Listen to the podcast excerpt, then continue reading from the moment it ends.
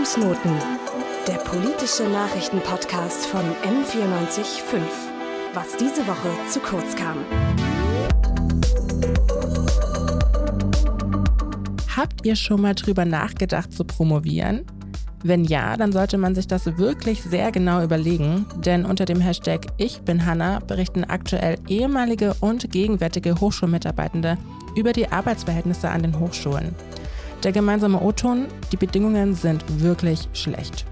Wir wollen das zum Anlass nehmen, um mal genauer hinzuschauen, was hinter den Kulissen von Universitäten so vor sich geht und sprechen über den gegenwärtigen Status quo an bayerischen Hochschulen.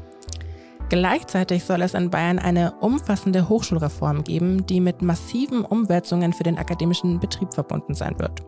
Nun ist der Gesetzesentwurf da und wir wollen mal schauen, ob der bayerische Weg in diesem Fall zu einer Verbesserung oder eher zu einer Verschlechterung des Status quo führt. Dafür haben wir mit einer Reihe von ExpertInnen gesprochen. Unter anderem Verena Oskian, bayerische Landtagsabgeordnete bei den Grünen und hochschulpolitische Sprecherin. Sowie mit Johanna Weidlich und Paul Thieme, SprecherInnen der Bayerischen Landesastenkonferenz. Außerdem hat uns Sandra Passreiter, Vorsitzende der studentischen Vertretung an der TU München, ein Interview gegeben.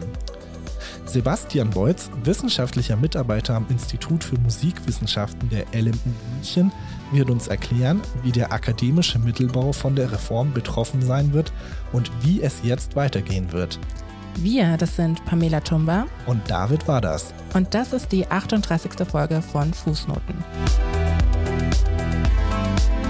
Fußnoten, der politische Nachrichtenpodcast von M945 was diese Woche zu kurz kam. Wir wollen in dieser Folge, wie gesagt, ähm, nochmal uns anschauen, was der aktuelle Stand der Hochschulreform ist. Und wenn wir von Hochschulreform sprechen, dann reden wir genau genommen von einem Hochschulinnovationsgesetz, das die bayerische Staatsregierung demnächst verabschieden möchten. Es wird das größte und umfassendste Gesetz werden, beziehungsweise die Reform werden, die das Hochschulwesen seit der Bologna-Reform durchmachen wird. Vielleicht erinnert ihr euch, damals bei der Bologna-Reform wurde unter anderem das Bachelor- und Master-System eingeführt.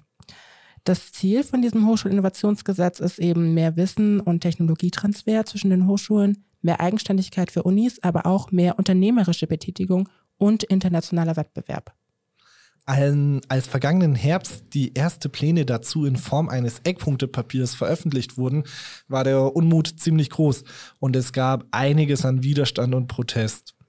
Wir haben damals schon bereits ausführlich da uns damit auseinandergesetzt und eine Podcast-Folge dazu gemacht. Hört euch die Folge gerne mal an, falls ihr sie nicht ohnehin schon kennt. Den Link findet ihr natürlich in unserer Beschreibung. Gerade auch, wenn die gesamte Thematik noch neu für euch ist. Denn wir werden in dieser Folge auch manche Punkte weiterführen, die wir damals besprochen haben. Es lohnt sich auf alle Fälle. Genau. Was allgemein in dieser Thematik auffällt, ist, dass die Perspektive von Studierenden und dem akademischen Mittelbau wieder mal unter dem Tisch fällt. Also wenn wir vom akademischen Mittelbau sprechen, dann meinen wir wissenschaftliche und künstlerische Mitarbeitende, die keine eigene Lehrstühle haben oder Professuren. Und ich habe mir mal einen kleinen Spaß gemacht. Ich habe mal so eine Schlagwortsuche gemacht äh, im Gesetzestext, der jetzt vorliegt, ähm, und das so analysiert nach Begriffen wie Professor, Mitarbeit und Mit Mitarbeiter und Mittelbau. Und was ich dabei rausgefunden habe, ist, dass Wörter, die den Begriff Professor beinhalten, ungefähr 405 Mal vorkommen. Das ist schon eine Menge. Wie sah, ja, einiges. Wie sah es da bei den Studierenden aus? Da sah es gar nicht so gut aus, denn der Begriff Studierende wurde auf den 66 Seiten, das muss man dazu sagen, 157 Mal erwähnt. Aber das ist immer noch besser, wenn man quasi das vergleicht mit dem Begriff Mittelbau. Was denkst du, wie oft der vorkam? Puh, keine Ahnung. Du meinst schon weniger, vielleicht 50 Mal? Nee, gar nicht, kam da nämlich vor. Äh, das muss man sich auf der Zunge zergehen lassen. Gar nicht. Aber gut. Äh, man muss schon auch anmerken, dass der Begriff Mittelbau jetzt nicht unbedingt eine juristische Bezeichnung ist. Deshalb habe ich auch nochmal nach dem Begriff Mitarbeiter gesucht. Und der kommt auf eine Anzahl von 99 Nennungen. Also das ist nicht sonderlich gut, muss ich sagen. Und ich meine, man kann schon auch sagen, dass es jetzt keine fundierte Analyse ist, aber es weist schon in eine bestimmte Richtung. Man merkt so eine bestimmte Tendenz. Definitiv. Genau, und deshalb werden wir eben in dieser Folge den Fokus genau darauf lenken, nämlich auf die Perspektive des akademischen Mittelbaus und die der Studierenden. Und damit sind wir eigentlich direkt schon beim Thema. Denn gerade wir Studierende, Pamela und David zum Beispiel, wissen häufig viel zu wenig über den akademischen Betrieb im Allgemeinen. Und meist geht man eigentlich auch davon aus, dass doch gerade an der Uni an der Quelle unserer gesellschaftlichen Wissensbestände die Arbeitsbedingungen eigentlich doch super bequem und fortschrittlich sein dürften und, müssten. Mhm. Das ist aber leider anscheinend gar nicht so der Fall. Unter dem Hashtag Ich bin Hanna gibt es dazu nämlich eben eine Debatte, die jetzt angestoßen wurde, ähm, über die Arbeitsbedingungen an Hochschulen. Worum es dabei genau geht, das erklärt uns jetzt aber Dorothea Wolf in 100 Sekunden. Schneller wissen, was los ist. Politik in 100 Sekunden. Heute. Ich bin Hanna. Zu wenig Perspektiven. Zu wenig Zeit, mangelhafte Ausstattung und vor allem fehlende Sicherheit. Das sind nur einige der Kritikpunkte von jungen WissenschaftlerInnen, die momentan unter dem Hashtag Ich bin Hanna auf die prekären Arbeitsbedingungen und Herausforderungen im Unisystem aufmerksam machen. Dabei geht es den AkademikerInnen nicht um die Aufmerksamkeit für die individuelle Situation, sondern vielmehr darum, auf problematische Strukturen hinzuweisen.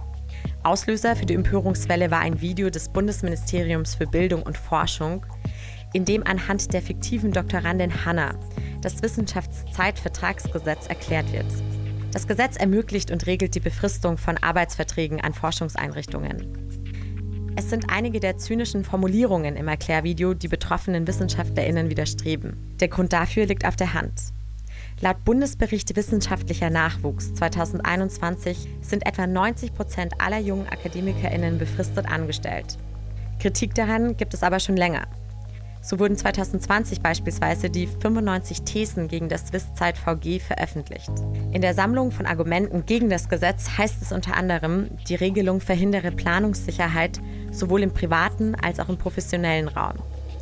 Darüber hinaus kommt es durch die gegebenen Arbeitsbedingungen zu einem Braindrain in der Wissenschaft, weil qualifizierte Akademikerinnen ins Ausland abwandern, um der prekären Arbeitssituation in Deutschland zu entgehen. Schade eigentlich, dass deshalb die wissenschaftlichen MitarbeiterInnen ins Ausland gehen müssen. Ja, stimme ich dir absolut zu. Ähm, es ist eigentlich eine Schande. Vielleicht auch nochmal, um euch alle abzuholen, wenn wir eben von diesem Wissenschaftszeitvertragsgesetz sprechen, dann ähm, sprechen wir von der Regelung, die äh, es ermöglicht, Befristungen im Hochschulbetrieb zu machen. Und im Grunde genommen hat dieses Wissenschaftszeitvertragsgesetz den Weg frei gemacht für Dauerbefristungen. Das heißt, man kann bis zu sechs Jahre wenn du Medizin studierst, sogar bis zu neun Jahre lang äh, wissenschaftliche Nachwuchskräfte einfach in Befristungen festhalten. Das ist schon unglaublich. Also das ist eine richtig lange Zeit, wo du quasi Unsicherheit über deine Zukunft hast, in jeglicher Hinsicht. Arbeit ist doch heutzutage so wichtig. Also brauchst du, um dich, äh, um dein Leben leben zu können. Und dass die sich von einem Vertrag zum nächsten hangeln müssen, eigentlich unglaublich. Total. Und äh, Doro hat es ja in Politik in 100 Sekunden schon gesagt, es ist unglaublich zynisch, dieses Gesetz. Und vielleicht muss man auch selber mal reinhören, um zu verstehen, äh, worüber wir sprechen. Deshalb hier ein kleiner Clip für euch. Das ist Hanna. Sie ist Biologin. Sie schreibt an ihrer Doktorarbeit. Hanna gehört zum wissenschaftlichen Personal. Deshalb unterliegt ihr Arbeitsvertrag dem Wissenschaftszeitvertragsgesetz, kurz WIS-Zeit-VG. Bei Lars ist das anders. Er ist Laborant und sein Arbeitsvertrag richtet sich nach dem normalen Arbeitsrecht. Damit auch nachrückende Wissenschaftlerinnen und Wissenschaftler die Chance auf den Erwerb dieser Qualifizierungen haben und nicht eine Generation alle Stellen verstopft, dürfen Hochschulen und Forschungseinrichtungen befristete Verträge nach den besonderen Regeln des WIS-Zeit-VG abschließen. So kommt es zu Fluktuation und die fördert die Innovationskraft. Im Postdoc-Bereich ist die Befristung für maximal sechs Jahre möglich. Hätte Hanna Medizin studiert, dürfte sie sogar weitere neun Jahre mit befristetem Arbeitsvertrag an ihrer Universität arbeiten. Also unglaublich, wie da rangegangen wird an die wissenschaftlichen MitarbeiterInnen, als ob sie einfach austauschbare Gegenstände wären, die mal kommen, mal gehen. Aber da sind ja jeweils Schicksale dahinter eigentlich. Ja, absolut. Und es ist auch so, eine Verniedlichung von dem Ganzen. Also es wird ja auch so total ins Lächerliche gezogen, dass es hier eigentlich, wie gesagt, um eine Befristung geht. Und das ist ja, eigentlich ist eine Befristung hier als Ausnahme gedacht. Und hier wird es ja zur Normalität für Leute. Und was mich ja besonders übel aufgestoßen hat, ist ja auch diese Gegenüberstellung von Hannah und äh, dem anderen Typen in diesem Video, der ja in einem normalen Arbeitsverhältnis ist. Und schon in der Tonalität merkst du so, die Dauerbefristung von Hannah wird irgendwie als das Ding ähm, äh, betont sozusagen, als ob das super gut wäre und diese normale Arbeits, dieser normale Arbeitsvertrag, also das ist ja total doof. Das, das strebt man nicht an. Sowas. Das ist eigentlich eine Riesenerrungenschaft, dass normale Arbeitgeber, Arbeit, äh, ArbeitnehmerInnen nicht einfach äh, von befristeten Verträgen zu befristeten Verträgen hänge, sich hängen müssen, sondern dass es gesetzlich geregelt ist, dass ein Vertrag nur einmal befristet sein darf und danach muss dir ein unbefristeter Vertrag gegeben werden. Aber was dieses Wisszeit-VG in der Realität bedeutet, ähm, das erklären uns ein, zwei, ein, zwei Twitter-UserInnen. Ich bin Miriam, 36 Jahre alt, ich bin Psychologin und Suchtforscherin, mache Lehre und Hashtag Wiscom, betreue Abschlussarbeiten und schreibe Förderanträge. Ich sitze derzeit auf meinem elften befristeten Vertrag, der 2023 ausläuft. Ich bin Bernhard, 34, Mathematiker. Nach meiner Promotion bin ich an der Uni in der Wiscom, schreibe Online-Kurse für Lehramtsstudierende, programmiere Apps für Schule und Hochschule, bin Tutor und Übungsleiter. In drei Jahren bin ich aber auch nur noch ein Hindernis. So, Eva, 37, Politiktheoretikerin. Ich liebe Forschung und Lehre. Bald durchhabilitiert. Meine zwölf Jahre enden bald. Prof-Vertretung wird nicht angerechnet. Habe gut geplant, viel Unterstützung, Top-KollegInnen. Trotzdem wird die Luft dünn und ich bin recht müde.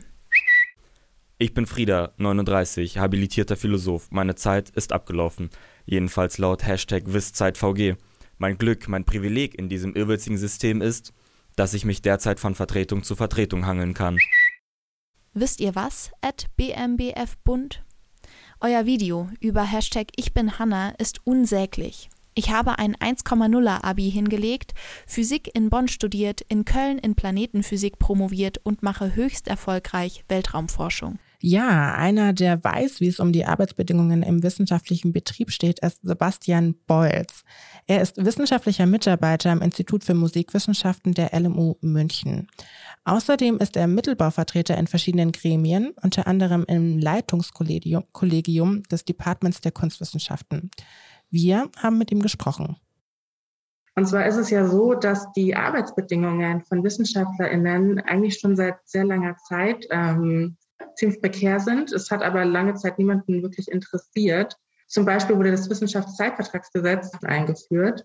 Es erfährt aber aktuell wieder sehr viel Aufmerksamkeit, unter anderem in sozialen Medien. Vielleicht haben Sie es mitbekommen. Unter dem Hashtag Ich bin Hanna äh, wird äh, ganz viel getwittert, äh, gerade genau. dazu. Aber Sie haben es ja schon gesagt, das ist ja eigentlich schon länger da. Warum, warum ist jetzt diese Aufmerksamkeit da? Können Sie sich das irgendwie erklären? Ich glaube, es ist eine Verknüpfung aus verschiedenen Aspekten die Kolleginnen und Kollegen, die Ich bin Hanna sozusagen aufgenommen haben und äh, auf deren Impuls hin das Ganze dann so groß geworden ist. Es sind ja jetzt, glaube ich, weit über 10.000 Tweets, die sich an dieses Hashtag hängen.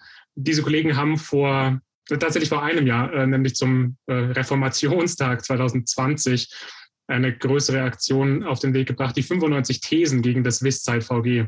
Das hatte tatsächlich einen konkreten Anlass, äh, denn dort gab es mehrere ja, Pressemeldungen äh, des BMBF, also des Bundesministeriums für Bildung und Forschung.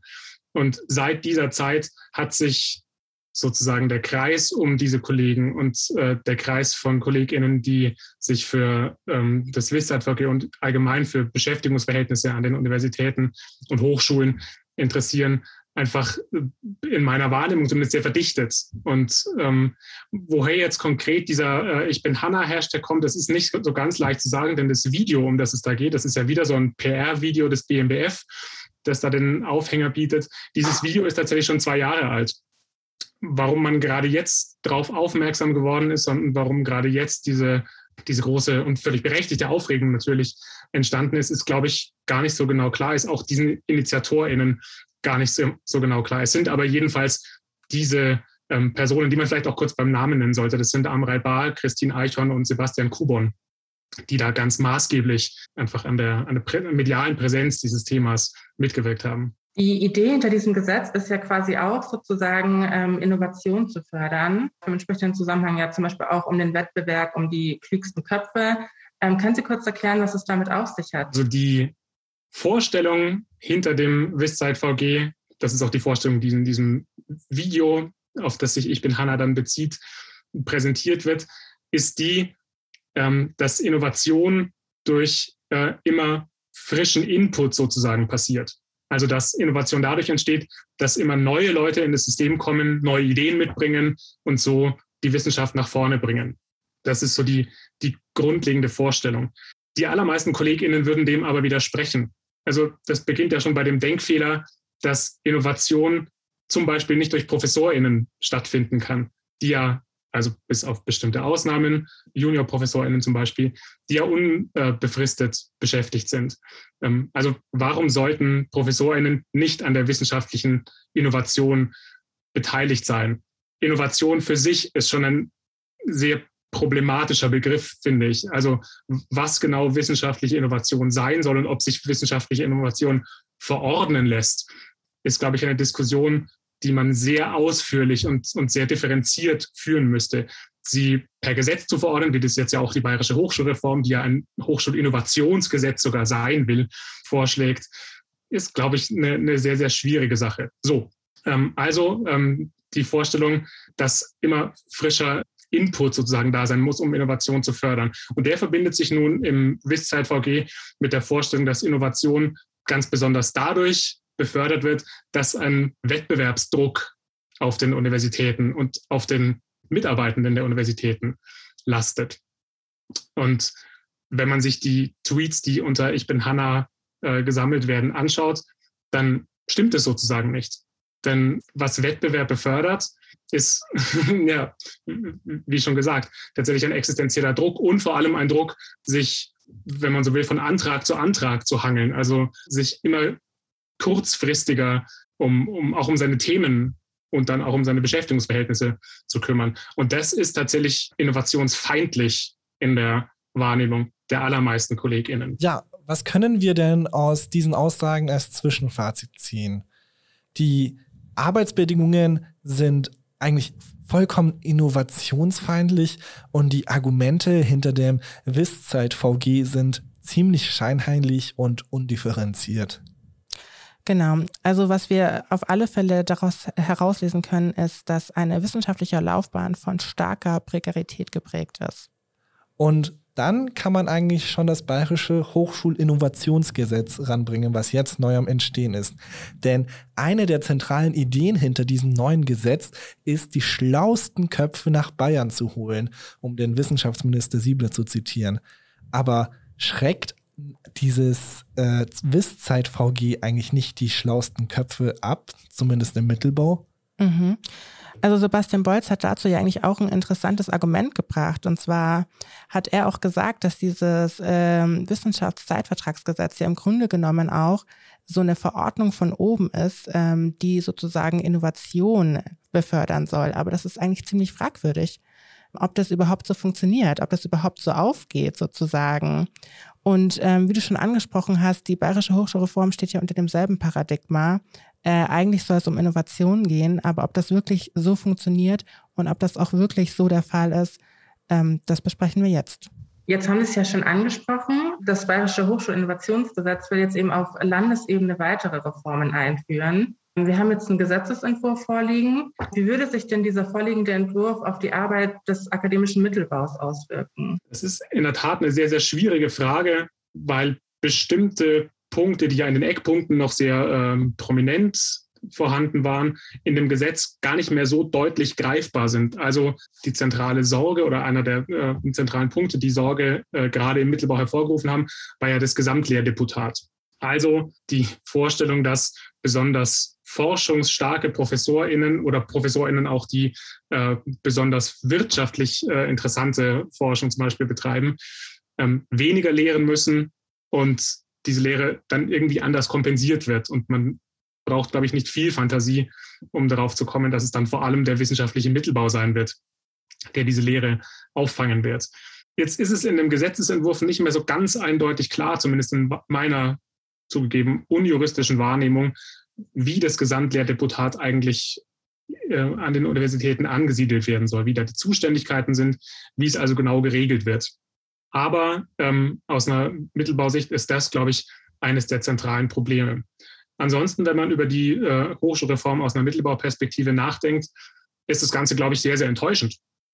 Einfach weil der Mittelbau letztlich gar nicht vorkommt. Es geht zwar um Nachwuchsförderung, das ist ja immer der Nachwuchsbegriff, auch das äh, finde ich, sehr, äh, eine sehr diskutable Vorstellung, diese Infantilisierung von promovierten äh, Kräften, die in Forschung und Lehre ja die Hauptlast der Universitäten tragen.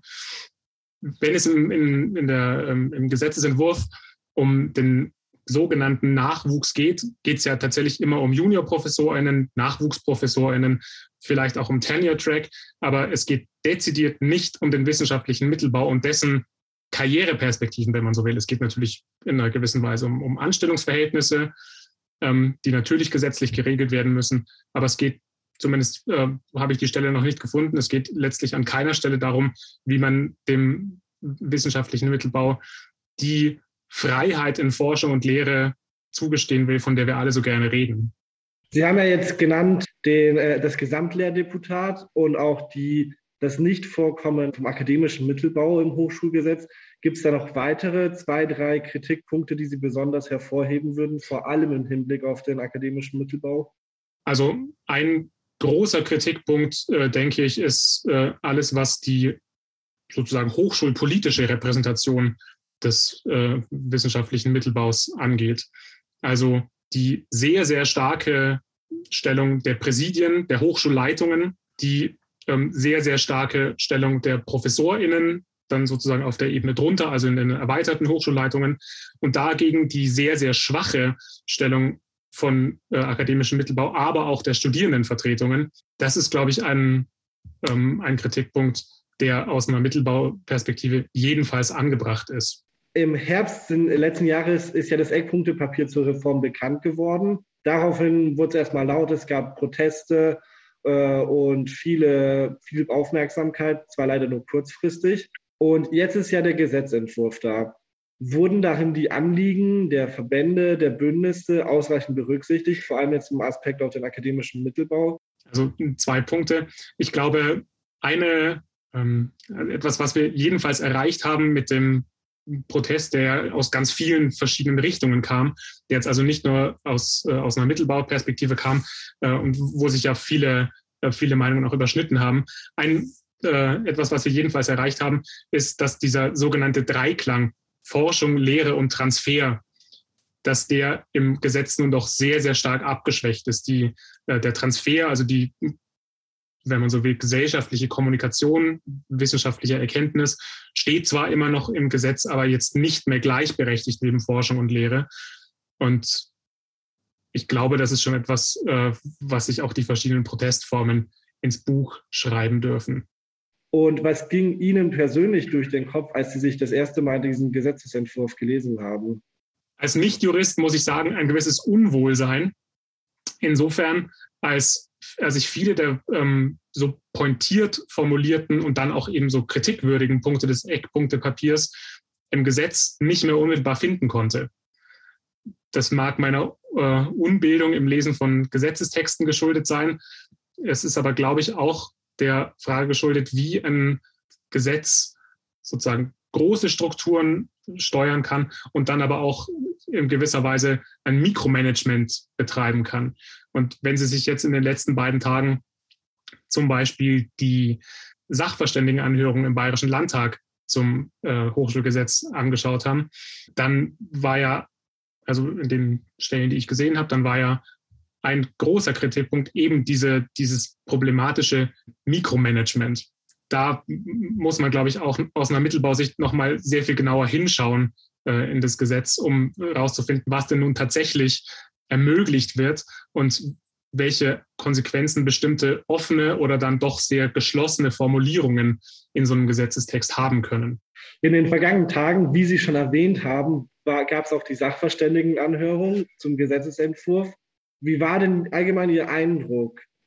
Kommen da die Sorgen vom Mittelbau an? Wurden die Verbände gerecht gehört? Äh, und fand es, äh, äh, wurde es beachtet bei den anderen? Sind Sie darauf eingenommen? Wurde es ernst genommen? Ich muss sagen, ich habe nicht die kompletten 16 Stunden der letzten beiden Tage vor der äh, Anhörung verbracht. Insofern äh, müssen Sie es mir verzeihen. Ich hatte den Eindruck, dass da mit einer sehr großen Ernsthaftigkeit diskutiert wurde. Das jedenfalls.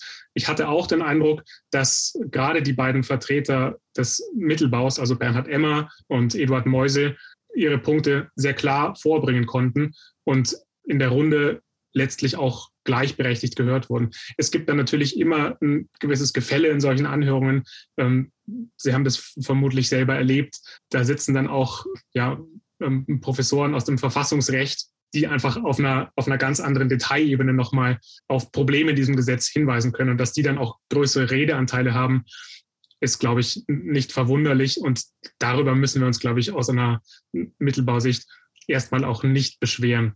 Vielleicht noch einen Schritt zurück. Dass die Mittelbauvertreter in die Sachverständigenanhörung eingeladen wurden, ist gut und ist aber auch eine Selbstverständlichkeit. Die Meinungsbildung äh, im Vorfeld der Sachverständigenanhörung ist aber ein ganz anderes Thema. Und ich glaube, dass wir uns da als äh, MittelbaulerInnen auch so ein bisschen an die eigene Nase fassen müssen, einfach weil das hochschulpolitische Bewusstsein, wenn man so will, nicht überall gleich hoch ist und weil auch die Bereitschaft, ähm, sich hochschulpolitisch zu engagieren äh, und seine Meinung in solche Verbände einzubringen, nicht überall gleich groß ist. Das ist natürlich auch also relativ leicht zu erklären anhand dessen, was wir vorhin mit Blick auf das WISZVG schon besprochen haben. Ähm, also die, die Aufgaben und Pflichten, die wissenschaftliche MitarbeiterInnen haben, sind vielfältig und sind meistens größer als zum Beispiel das, das Stundendeputat, das eine 50 oder 65 Prozent Stelle so bietet, das zulässt. Jetzt ist es ja so, dass diese gesamte Reform eigentlich unter diesem Paradigma dieser unternehmerischen Hochschule steht. Ähm, das ist ja eine langfristige Entwicklung. Lässt sich das überhaupt noch aufhalten? Oder ist der Stein schon so schnell ins Rollen gegangen, ähm, dass wir eigentlich schon direkt auf dem Weg sind äh, zur unternehmerischen Hochschule? Das ist keine ganz einfache Frage. Ich glaube, dass die die Einhebung der Universitäten in, in eine Wettbewerbslogik, die ja auch nicht sozusagen Gott gegeben ist, sondern die seit den 80er Jahren sukzessive aufgebaut wurde. Und zwar am Anfang gegen massiven Widerstand aus den Hochschulen. Ähm, ich glaube, dass das eine Entwicklung ist, die wir kaum mehr werden aufhalten können.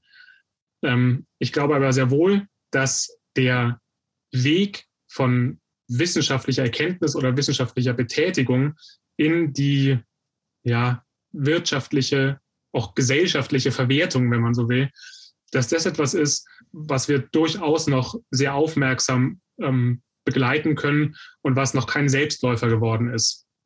Also eben Gründungsfreisemester, dieses, dieses Stichwort. Ich glaube, dass das noch, noch nicht selbstverständlich ist. Und auch innerhalb der Hochschulen, selbst wenn das Gesetz es dann zulassen würde, innerhalb der Hochschulen durch die dann zu verabschiedenden Grundordnungen auch noch eine, eine gewisse Nachsteuerung zulassen wird. Insofern wäre ich da verhalten optimistisch, dass wir noch nicht ganz auf dem Weg zu einer, wenn man so will, durchkommerzialisierten Hochschule äh, sind, die nur auf ja, wirtschaftlich interessante Forschung äh, letztlich aus ist.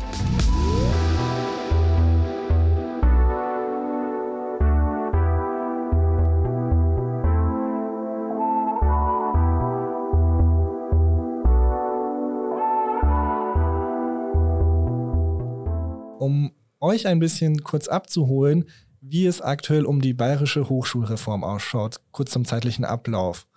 Im Oktober wurde ein Eckpunktepapier veröffentlicht. In diesem äh, sind die Ideen, die Gedanken vom Bayerischen Wissenschaftsministerium enthalten, wie dieses Hochschulgesetz ent, äh, aussehen könnte, was da die wichtigsten Punkte sind. Im Februar hat sich äh, dann der Staatsminister Siebler in drei Livestreams den Fragen der Studierenden und allen anderen Interessierten gestellt, die dazugeschaut haben und äh, da auch äh, Stellung dazu zu bezogen zum Eckpunktepapier, was inzwischen vor ein, zwei Wochen in einem Gesetzesentwurf geendet ist und inzwischen veröffentlicht wurde. Mhm. In den vergangenen Tagen fand die sogenannte Sachverständigenanhörung im Landtag statt.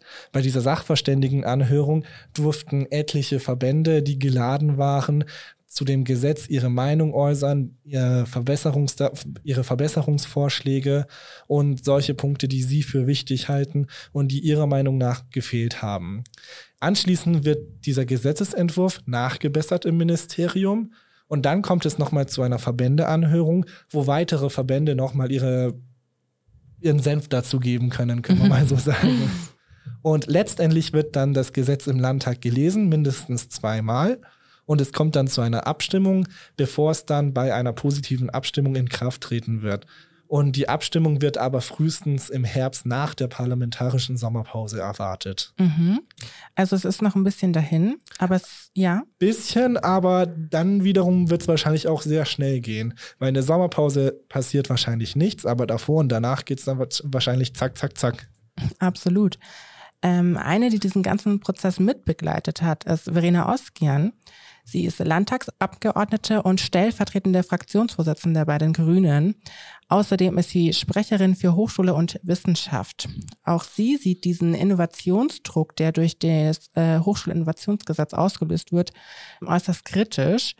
Einer der Kernprobleme ist dabei die Frage der Verteilung von Geldern. Die Frage ist natürlich, wo geht das Geld hin und wo geht es nicht hin. Das heißt, also äh, viele andere Fächer Disziplinen, die wichtig sind für den gesellschaftlichen Fortschritt und Zusammenhalt, gehen leer aus, beziehungsweise verharren auf einem niedrigen Stand, äh, beziehungsweise kämpfen nach wie vor um ihre Grundfinanzierung. Und das ist die eigentliche Schieflage, die wir an der Geschichte sehen. Wir sind in Zeiten einer Klimakrise, wo wir im Prinzip also Klimafolgenanpassung mehr beforschen müssen, wo wir uns überlegen müssen, welche Rolle haben ähm, gerade die Bildungsdisziplinen jetzt, wie wir sehen, mit der Corona-Pandemie, frühkindliche Bildung, äh, Weiterbildung, äh, auch das ganze Thema digitale Bildung sind Riesenthemen, die wir angehen müssen, also um unsere Gesellschaft nach vorne zu bringen. Auch in der Medizin wissen wir also, dass also die äh, Fächer, die jetzt gerade unglaublich gefragt sind, Epidemiologie, dass die lange Zeit, also mehr oder weniger auch so Nischendasein gefristet haben. Also es heißt einfach, man kann Stand heute nicht mit Sicherheit sagen, was wir in Zukunft mal brauchen werden, um ähm, unsere Gesellschaft, unsere ökologisch-soziale Transformation zusammenzubringen. Und deswegen muss Wissenschaft meines Erachtens frei sein. Brauchen wir eine gute Grundfinanzierung, damit die Hochschulen selber entscheiden können, in welche Richtung sie gehen wollen und die Wissenschaftscommunity sich sozusagen also an der Stelle selber unterstützt, voranbringt, aber auch kritisiert und äh, äh, Wissenschaft insofern frei bleiben kann. Ich finde, Verena spricht hier auch einen, zentral, einen zentralen Punkt an, denn was in Zukunft wichtig ist und welche Forschung später relevant sein wird, lässt sich ja jetzt noch gar nicht so genau sagen. Und vor allem lässt es sich ja auch nicht so an einer Marktlogik messen. Nein, also das ist definitiv eine sehr neoliberale Denkweise, würde ich mal sagen. Absolut. Äh, und ich finde und ich glaube, ähm, Verena sieht das genauso und du wahrscheinlich auch jede Wissenschaft hat ihre Daseinsberechtigung, egal wie klein sie ist und egal wie nischig sie auch sein mag. Definitiv. Also ich finde da den Ausdruck, den französischen, der ist zwar nicht auf die Wissenschaft bezogen, aber auf die Kunst. L'art pour l'art. Also die Kunst der Kunst willen, genauso die Wissenschaft der Wissenschaft willen und nicht für den Transfer in Unternehmen oder in die Wirtschaft. Mhm. Aber gute Forschung braucht eben auch ausreichend Finanzierung. Und ähm, deshalb ähm, sieht es ähm, die Verena Oskar ein bisschen zwiegespalten. Also es ist nicht so, dass sie die Reform grundsätzlich ablehnt. Also wir finden natürlich äh, prinzipiell und also da glaube ich, sind wir uns unter den demokratischen Parteien im Landtag einig, dass mehr Mittel für Wissenschaft, Forschung schon mal gut ist. Also wir brauchen ähm, Investitionen um, in unsere Hochschulen, um uns zukunftsfest aufzustellen. Da hört es dann aber schon mit der Einigkeit auf, denn die Frage ist natürlich, in welche Richtung geht das? Die Hightech-Agenda ist ganz stark auf also ein sehr schmales Feld also von also wissenschaftlichen Disziplinen ausgerichtet. Das heißt, also natürlich ist künstliche Intelligenz und alles, was drumherum passiert, ein großes Thema. Ähm, was man sagen muss, die Hightech-Agenda ist insoweit auch hinreichend offen, also dass es auch darum geht, dass zum Beispiel Verschmelzung von Geistes-Sozialwissenschaften, Akzeptanzforschung mit künstlicher Intelligenz auch gefordert, äh, gefördert wird. Das finden wir jetzt nicht komplett verkehrt. Aber die Frage ist natürlich, wo geht das Geld hin und wo geht es nicht hin? Das heißt, also äh, viele andere Fächer, Disziplinen, die wichtig sind für den gesellschaftlichen Fortschritt und Zusammenhalt, gehen leer aus, beziehungsweise verharren auf einem niedrigen Stand, äh, beziehungsweise kämpfen nach wie vor um ihre Grundfinanzierung. Und das ist die eigentliche Schieflage, die wir an der Geschichte sehen.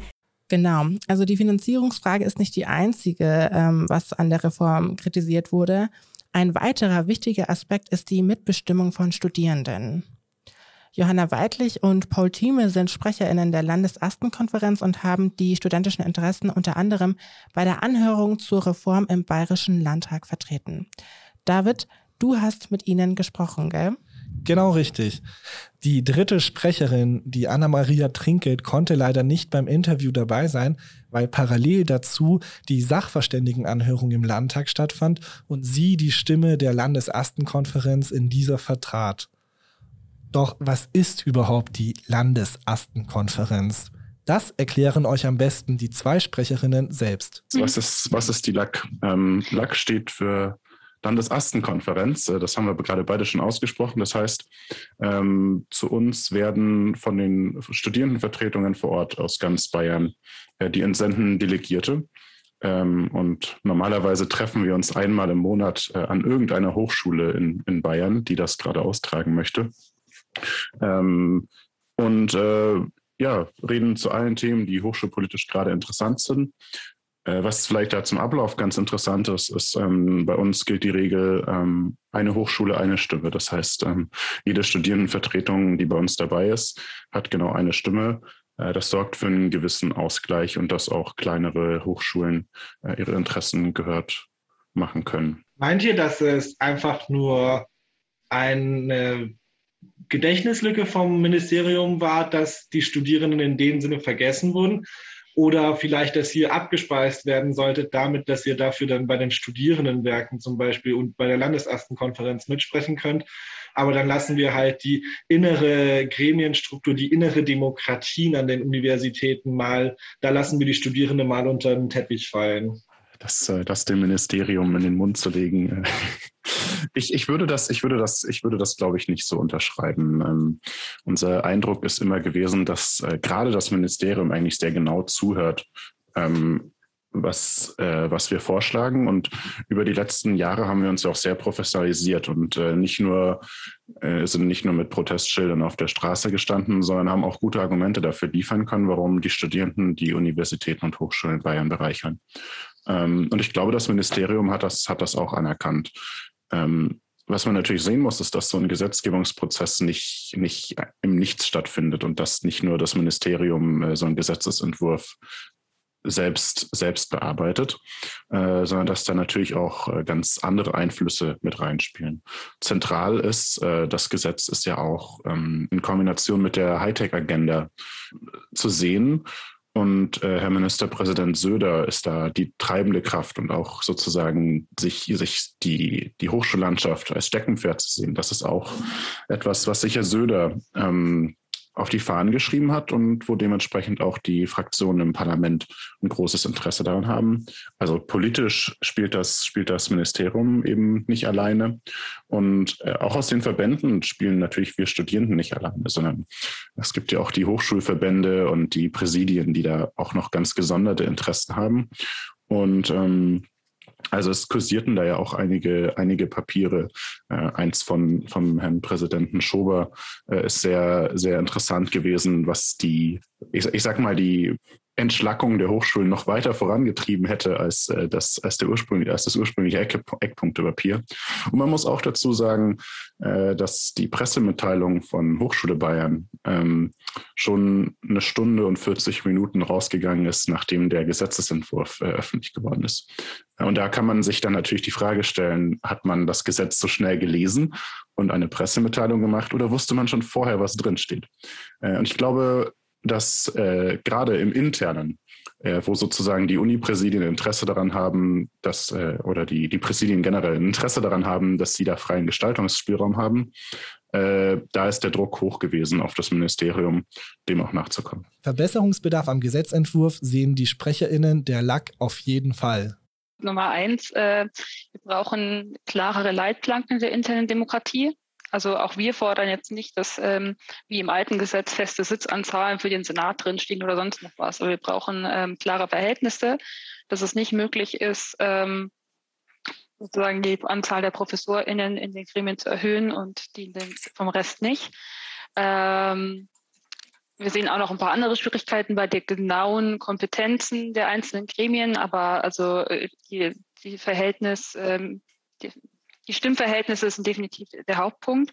Äh, Punkt Nummer zwei, äh, Nachhaltigkeit ist klingt kurz an. Äh, in Artikel 2 Absatz 8 mit, äh, also eine zentrale Aufgabe der Hochschulen ist die Nachhaltigkeit, aber ähm, ja, es gibt keine strukturelle Verankerung, keine, keine Pflicht und äh, nicht mal ein Appell oder eine, äh, es ist eine Möglichkeit zu schaffen, einen Beauftragten zu installieren oder Vizepräsidentinnen oder ähm, ein Qualitätsmanagement, wie es zum Beispiel bei der Gleichstellung der Fall ist.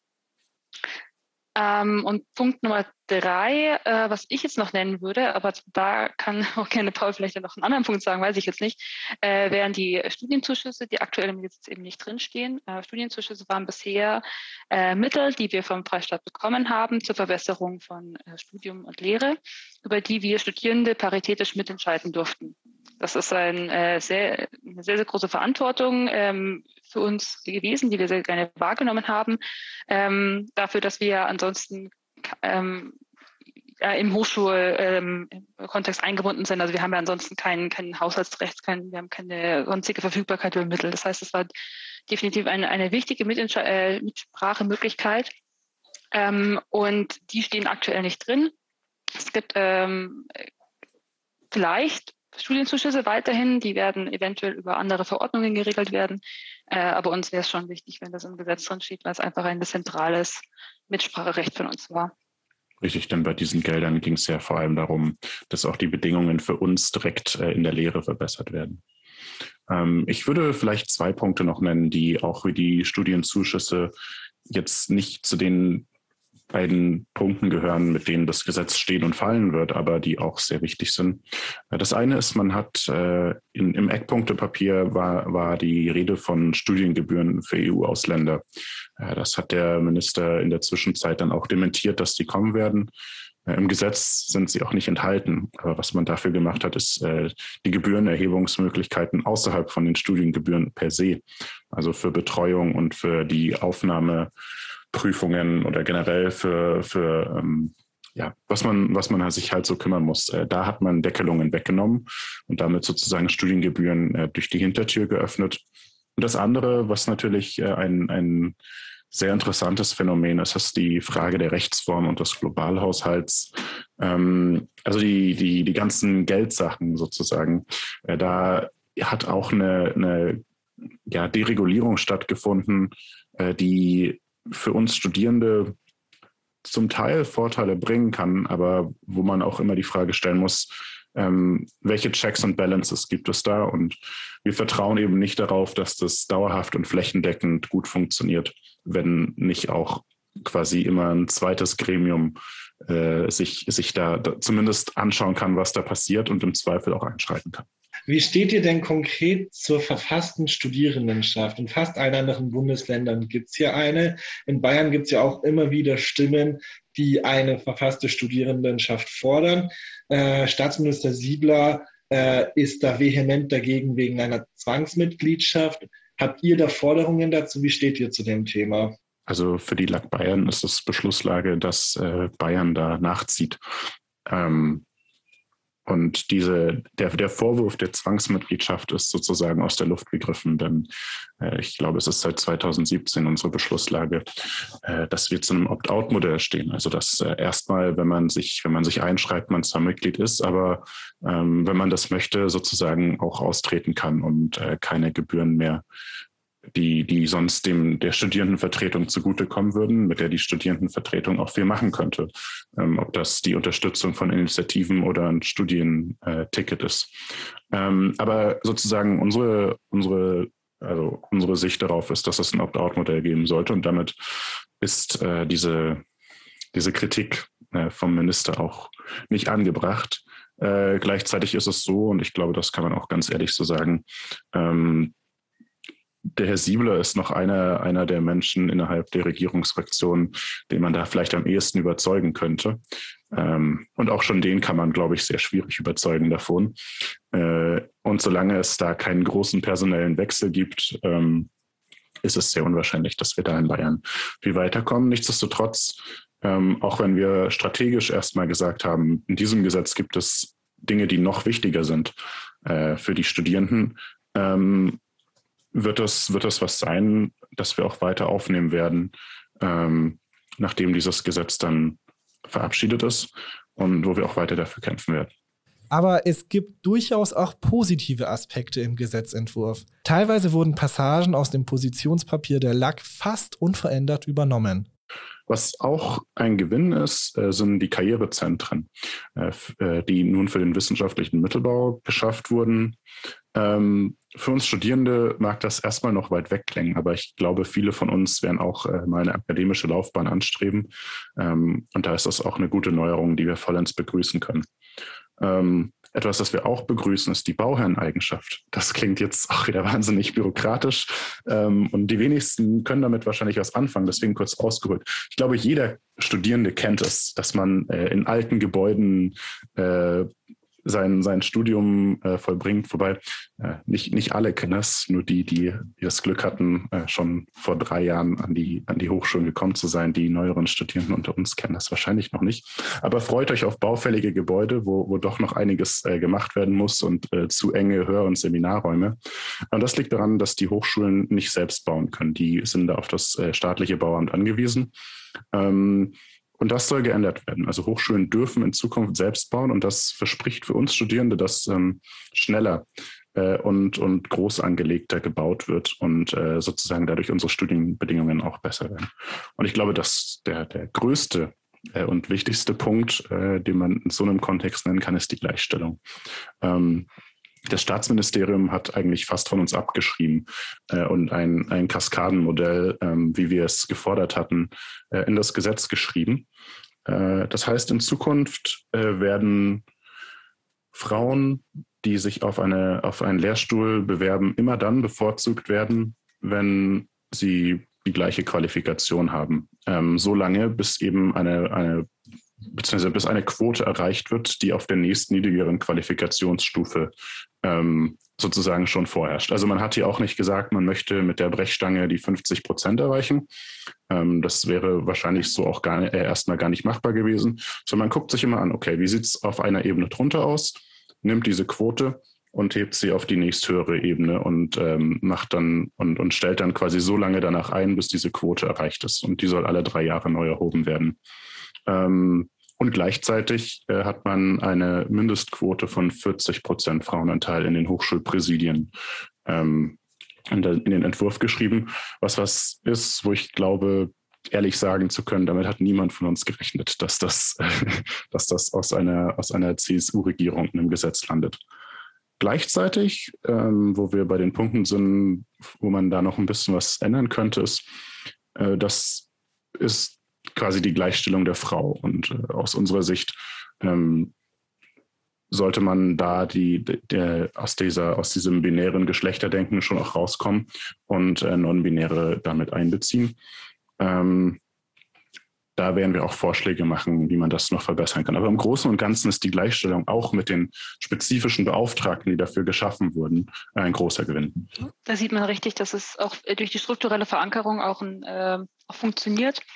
Und das war auch äh, sehr schön, das ähm, gestern vor allem in der Sachverständigenanhörung zu hören. Ähm, es waren ja dann doch auch zwei Präsidentinnen äh, äh, anwesend, die gesprochen haben und die haben auch wirklich gesagt, so ja, man muss das von oben top-down machen, Gleichstellung. Gleichstellung passiert nicht organisch oder so, sondern man muss es aktiv machen. Und ähm, das äh, hat uns eigentlich auch nochmal bestärkt, dass das äh, so richtig ist, diesen Weg, den wir fordern.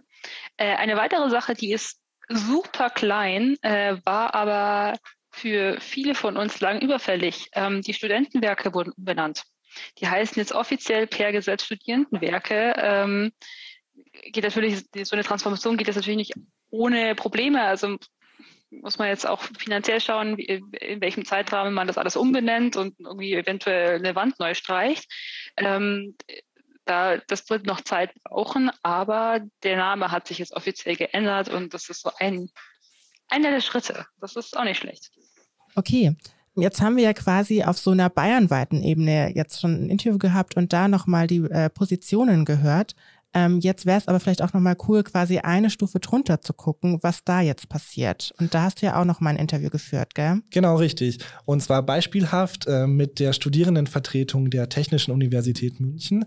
Und zwar hatte ich da das Glück, mit der Sandra Passreiter, die da Vorsitzende ist, zu reden. Was sind denn eure größten Kritikpunkte und warum?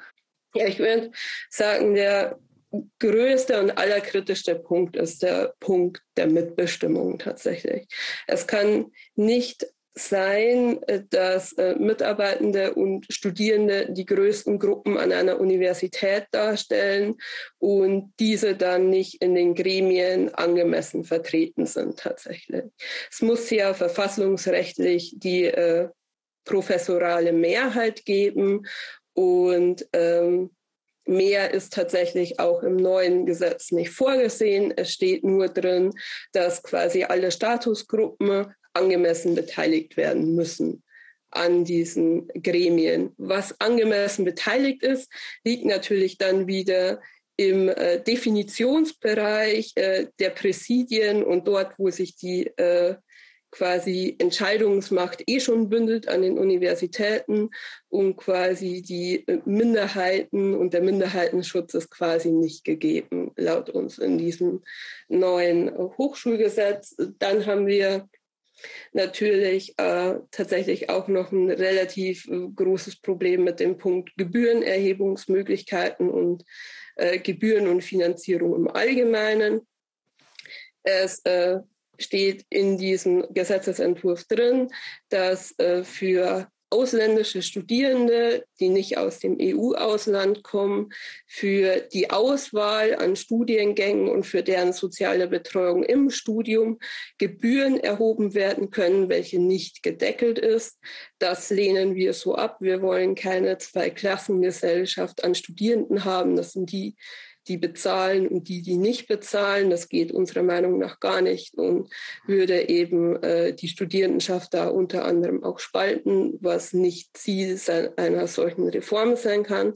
Außerdem vermissen wir tatsächlich äh, die zentralen Studienzuschüsse komplett. Die sind einfach rausgestrichen worden aus dem Gesetz. Bisher konnte uns das Ministerium auch noch nicht beantworten, wie äh, Lehre zukünftig weiter gefördert werden soll. Durch Studienzuschüsse werden ja aktuell relativ viele ähm, Projekte gefördert, wie zum Beispiel an der TUM die äh, Studitumhäuser, wo Lernplätze extra für Studierende geschaffen wurden oder aber auch einfach äh, der Kauf neues Laborequipments, um die Lehre zu verbessern, äh, zusätzlich zu dem, was eh schon da ist, damit man noch modernere Experimente durchführen kann oder einfach nur sein, dass zusätzliche Tutorien oder Skripten etc. Da wird sehr viel äh, gefördert und das vermissen wir tatsächlich sehr, weil es dadurch auch zu einer äh, massiven äh, Qualitätsverlust äh, führen könnte, wenn diese Studienzuschüsse ähm, ersatzlos wegfallen würden. Ja, also ich finde den Punkt mit den Studiengebühren ja schon ziemlich äh, krass. Ähm, vor allem Staatsminister Siebler hat sich doch noch im Februar in den Livestreams zum Eckpunktepapier geäußert und äh, bei den Fragen von den Zuschauern, ähm, also man durfte als Zuschauer auch Fragen stellen. Und auf die Frage nach den Studie Studiengebühren hat er damals folgende deutliche Antwort gegeben. Ja, Studiengebühren. Sie widersprechen den Prinzipien der Chancengleichheit und der Pluralität.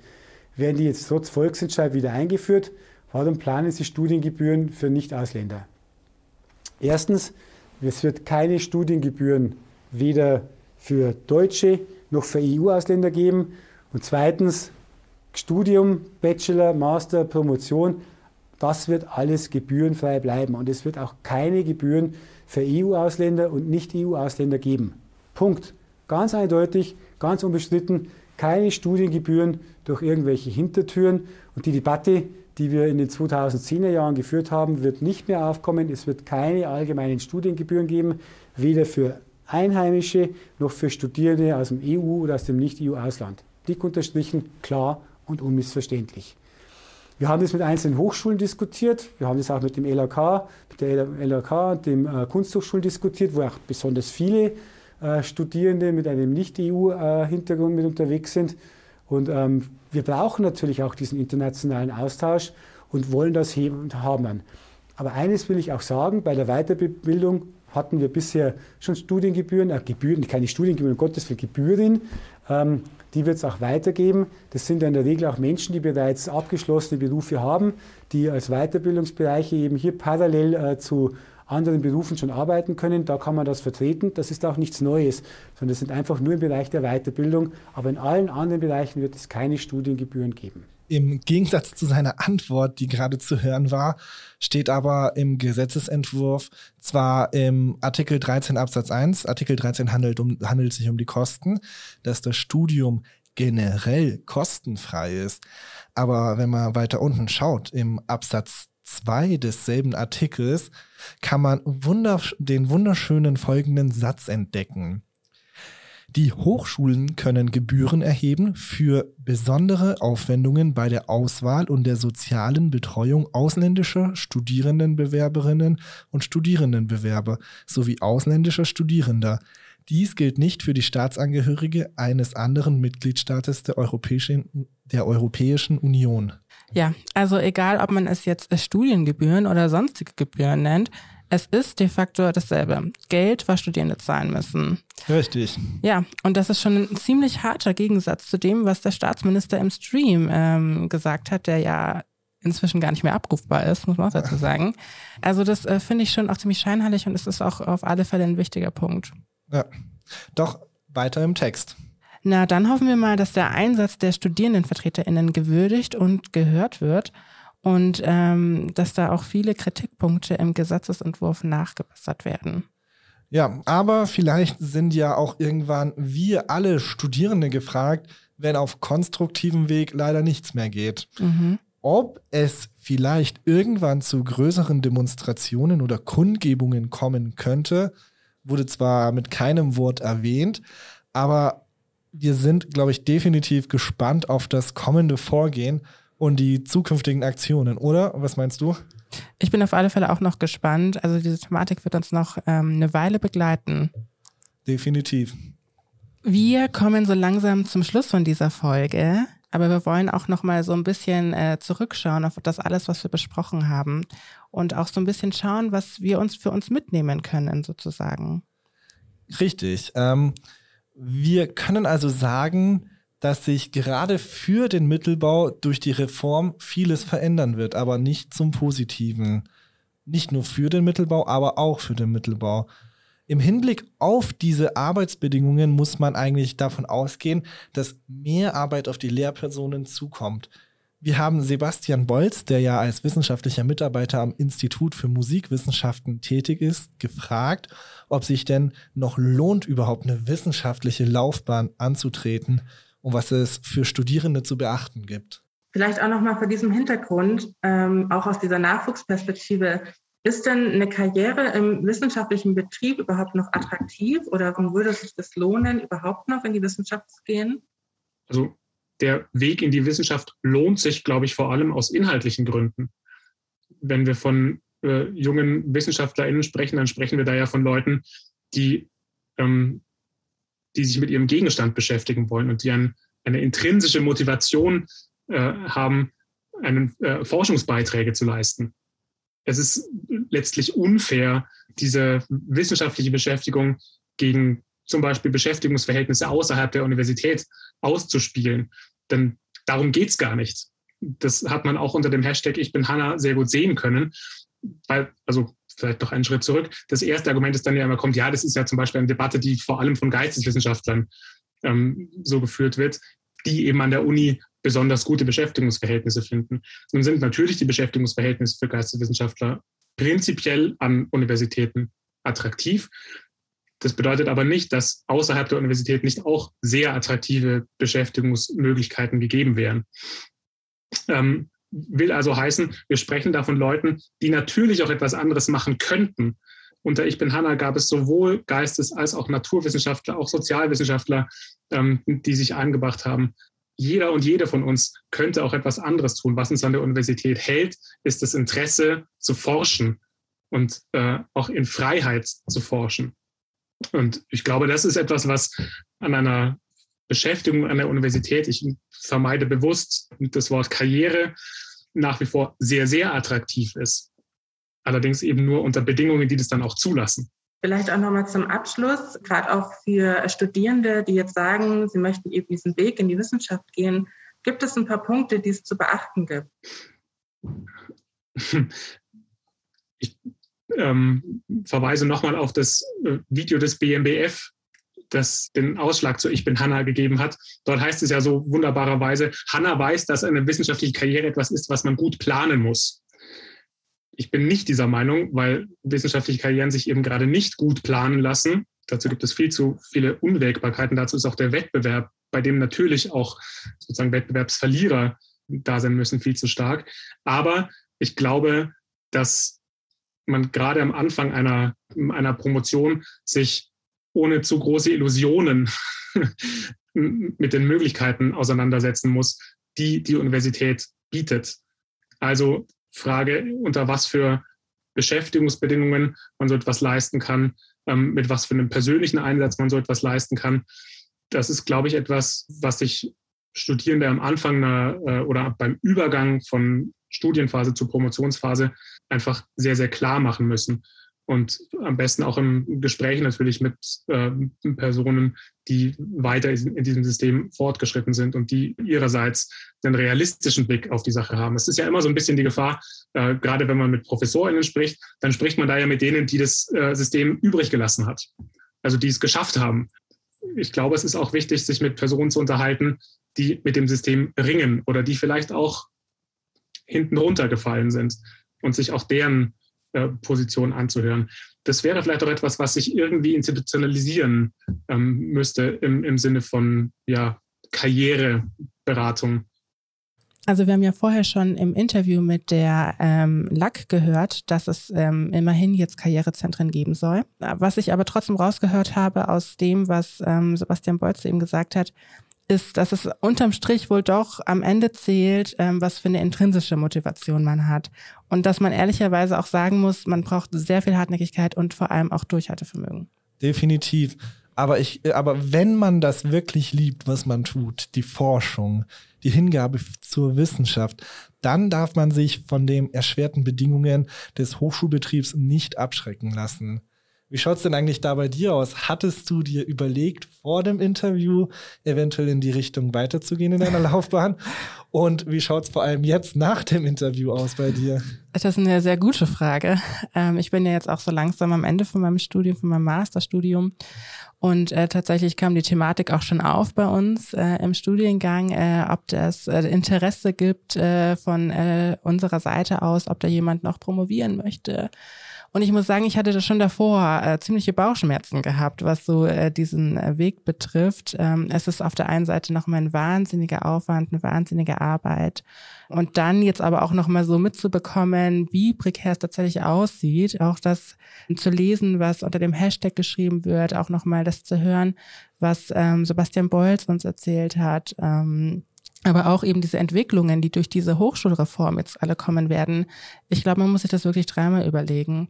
Und was ich mir auch dachte, ist, dass es natürlich super traurig ist, ähm, gerade für Personen, die nicht so den krassen Background haben, die vielleicht auch in irgendeiner Weise benachteiligt werden, dass gerade die äh, nochmal erschwertere Bedingungen haben, weil man vielleicht nicht nochmal Eltern hat, die dann irgendwie nochmal geldmäßig einspringen können, wenn man dann gerade irgendwie äh, promoviert sozusagen und dann vielleicht irgendwie ähm, nicht so viel verdient und ähm, auch diese Vereinbarkeit von Beruf und Familie. Das ist ja das Alter, wo äh, sich die Leute meistens anfangen, sich Gedanken zu machen um eine Familienplanung nach dem Studium. Äh, die wissenschaftliche Karriere fängt an und das ist auch das Alter, wo man halt eine Familie plant, wenn man eine plant. Und das kreuzt ja eigentlich, das macht das Ganze unplanbar eigentlich. Mhm.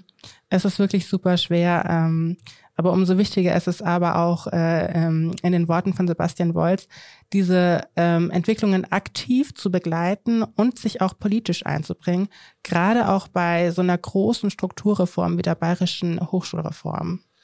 Richtig.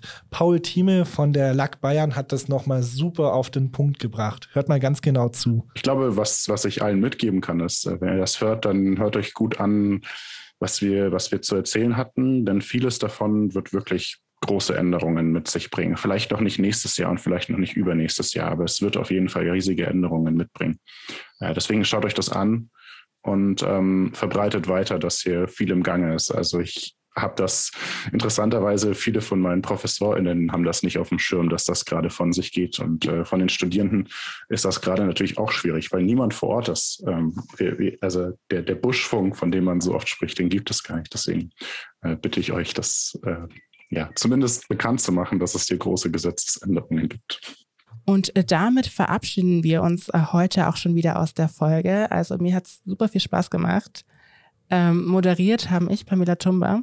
Und ich, David, war das. Redaktionsschluss war der 13.06.2020 um 22 Uhr. Die Sendeleitung hatte Dorothea Wolf. Und produziert hat Moritz Batscheider. Macht's gut. Bis bald. Fußnoten. Der politische Nachrichtenpodcast von M945. Was diese Woche zu kurz kam.